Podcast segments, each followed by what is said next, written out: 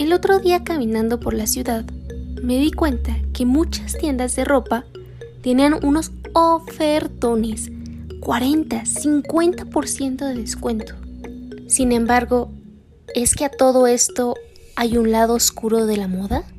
¿Es que la industria de la moda tendrá un lado oscuro? ¿Por qué es que hay precios tan baratos? ¿Y por qué es que hay tantas temporadas de ropa? En la garnacha científica, te invitamos a que te comas tu garnacha más favorita y que nos acompañes en este viaje donde, a partir de la ciencia, nos adentraremos en cuáles son los efectos y las causas de este fenómeno llamado fast fashion o moda rápida. Asimismo, te compartiremos qué es lo que tú puedes hacer para tener un consumo más responsable de la ropa. Acompáñanos. Bienvenidos a La Garnacha Científica, el podcast donde te preparamos botanas para tu cerebro y te freímos la mente con lo más interesante de la ciencia detrás de lo cotidiano.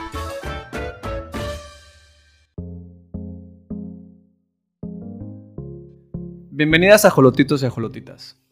Empezamos hoy con este aperitivo de fast fashion y a mí me gustaría hacerle la pregunta a Claudia, mi compañera. ¿Cuándo fue la última vez que compraste ropa? ¿A dónde fuiste a comprarla? ¿Y cuál fue la decisión detrás? Pues fíjate que, que voy a decir mis...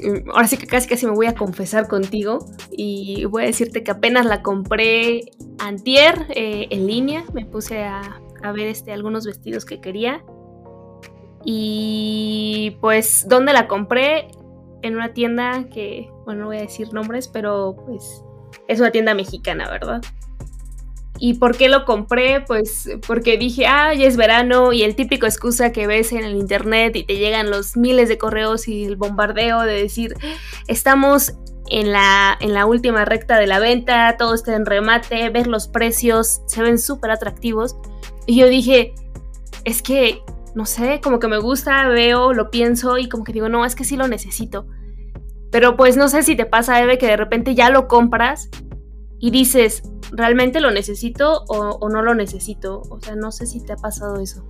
Que sí hay cosas que necesito muy básicas, pero habrá otras situaciones en las que necesito una playera quizás para alguna, algún evento, alguna cuestión familiar que, que dices, bueno, ya me puse la misma más de cinco veces, quizás dos semanas compré una camisa porque la vi en oferta y me gustó. La verdad no investigué si era, o sea, si era producida de alguna manera sustentable, si el algodón tenía cierto impacto, ¿no?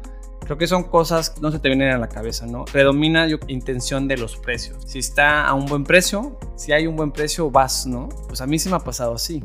Y luego también esta parte de decir, por ejemplo, ahorita ya es verano, entonces decimos, no, pues eh, como te decía, no quiero un vestido lindo para verano y digo, pues que ya es verano, necesito un vestido, o sea, como que tal vez hasta te creas esta necesidad de decir es que lo necesito porque pues es verano y luego dices, ay no, bueno, a mí me pasa, ¿no?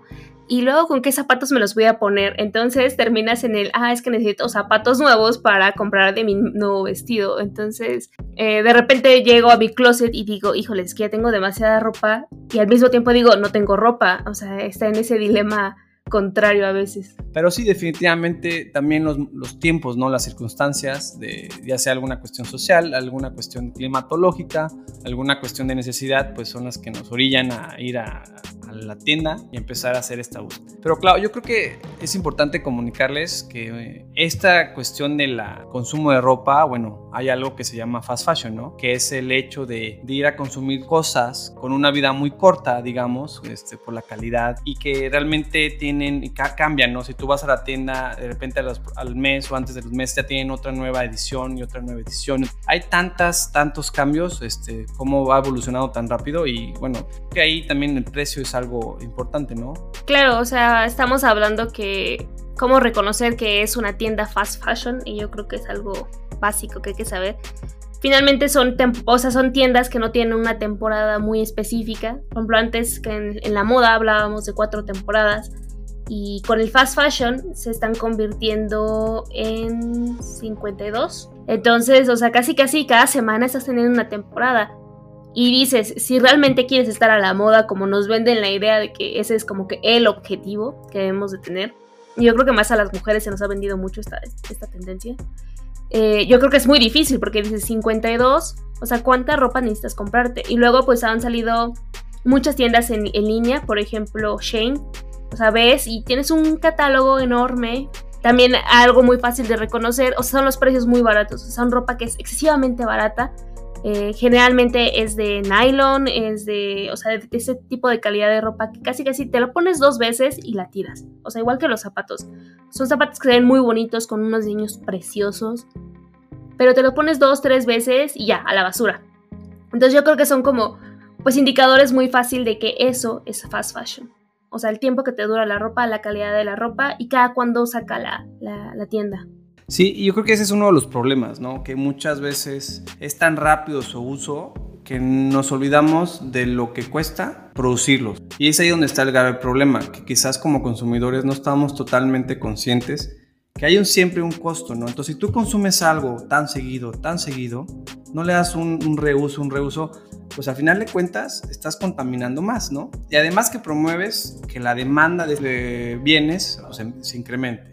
Entonces, por ejemplo, podemos empezar a hablar de impactos ambientales e incluso de impactos sociales, ¿no? Sí, claro. Eh, creo que algo muy importante, ahora sí que un dato garnachero que tenemos por ahí, es cuánto te cuesta, por ejemplo, en, cantidad de agua producir solamente una blusa. O sea, te está costando aproximadamente 2.700 litros de agua una playera en producirla. Entonces imagínense, eh, no sé, así que me voy a, a, autosabotear, pero pues yo tengo 80 playeras. El otro día la estaba contando y dije, tengo 80 playeras en mi closet. Entonces eso lo multipliqué por, dos, eh, por los 2.700 litros y obtuve 216.000 litros de agua que tengo. Y si eso lo divido, por ejemplo, con el consumo promedio que hace una persona, que son 2 litros de agua en promedio, 216 mil litros entre 2 litros, tengo que más o menos tendría 108 mil litros de agua disponible que alguien podría tomarse. Y luego si eso lo divido entre 365 días del año, quiere decir que en mi closet solamente hay 295 años de agua que alguien podría consumir con ese dato sí es este, impresionante, ¿no? Cuánta agua ya tienes, este, digamos, a futuro. Como industria, realmente es, de la, es la segunda más contaminante a nivel mundial, ya sea por cuestiones de emisiones de gases de carbono y también por el hecho de que es una industria muy demandante de agua. Y lamentablemente, así como la demanda, así la contamina, ¿no? El proceso para teñir las ropas, pues es extremadamente contaminante. Además que, bueno, nos hemos dado cuenta que si antes, estamos hablando de varias décadas, se usaba más el algodón, la lana, cuestiones, este, materiales de origen más natural. Ahorita ha habido una tendencia a cambiar el uso de, poliéster y este, tejidos que provienen de la industria petroquímica. Por ejemplo, te puedo decir que una playera de poliéster, digamos, estándar, te produce 5.5 kilos de, de CO2 contra una playera de algodón que te produce 2.1. Y eso es bastante impresionante porque, por ejemplo, muchos nos hemos quejado de parte vegetariana, que los animales, como lo vimos en nuestro episodio de los insectos, pero no nos ponemos a pensar en el impacto ambiental de la cantidad de CO2 que emite, por ejemplo, esta industria de, la moda. Estamos hablando, eh, por ejemplo, que son entre el 5 y el 10% de emisiones de carbono, o sea, es altísimo. Dices, bueno, o sea, no solamente hay que cuidar qué es lo que comemos, hasta qué es lo que nos ponemos, ¿no? O sea, ya te pones a cuestionar casi, casi tu, tu, tus hábitos de consumo en total. Tampoco es satanizarlo, ¿no? Simplemente hay que mencionar y ser conscientes de este tipo de cosas. Hay cuestiones muy malas y yo creo que aquí el punto negativo es que consumamos algo que dure tan poco, que se use tan pocas veces, ¿no? Al final de cuentas todos tenemos necesidades básicas. Hay datos más todavía crudos porque lamentablemente como en cualquier otro tipo de industria, mucha de la producción de los textiles se hace en los países en vías de desarrollo donde obviamente los países no tienen esta robustez en cuanto a las legislaciones. Entonces producen muy barato porque están en lugares donde realmente los sueldos muy bajos, ¿no? Bueno, te puedo decir, una de cada seis personas a nivel mundial están trabajando de alguna u otra manera en la industria textil. Entonces esto es ambivalente, ¿no? Puedes decir, qué bueno, ¿no? Es una industria muy grande que produce, que da mucho trabajo, pero también es una industria que al final de cuentas contamina y que pues, también promueve ciertos tipos de situaciones, ¿no?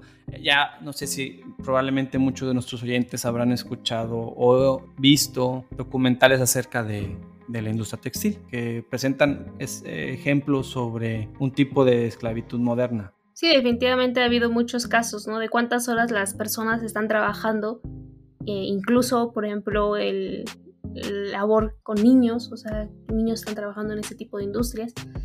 Y de repente, pues uno diría, pues es que mi, mi, blusa salió muy barata, eh, pero pues realmente cuál es el costo ambiental detrás de ello, ¿no?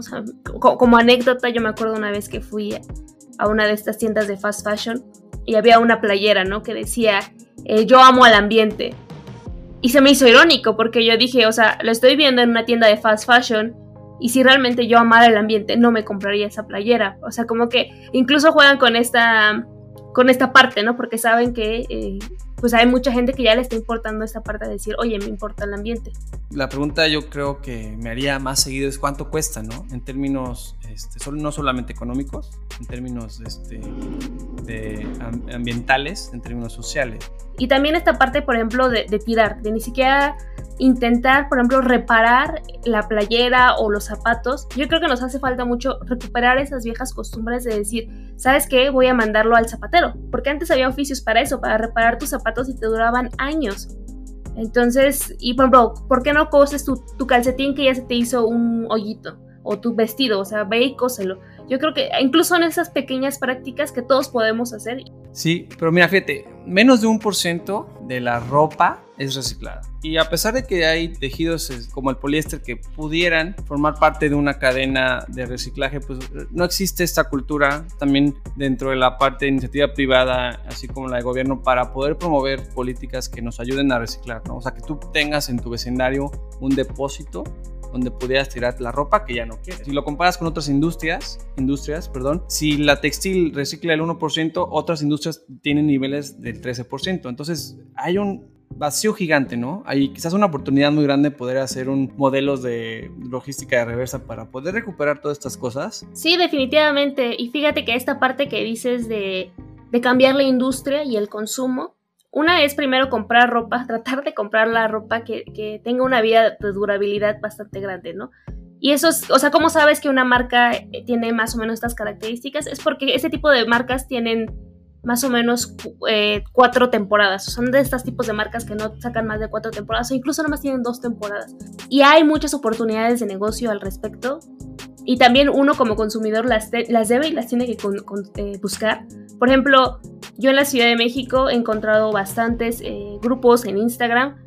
Por ejemplo, está Verde Permuta, o está Closet Verde, o está Circular Textil.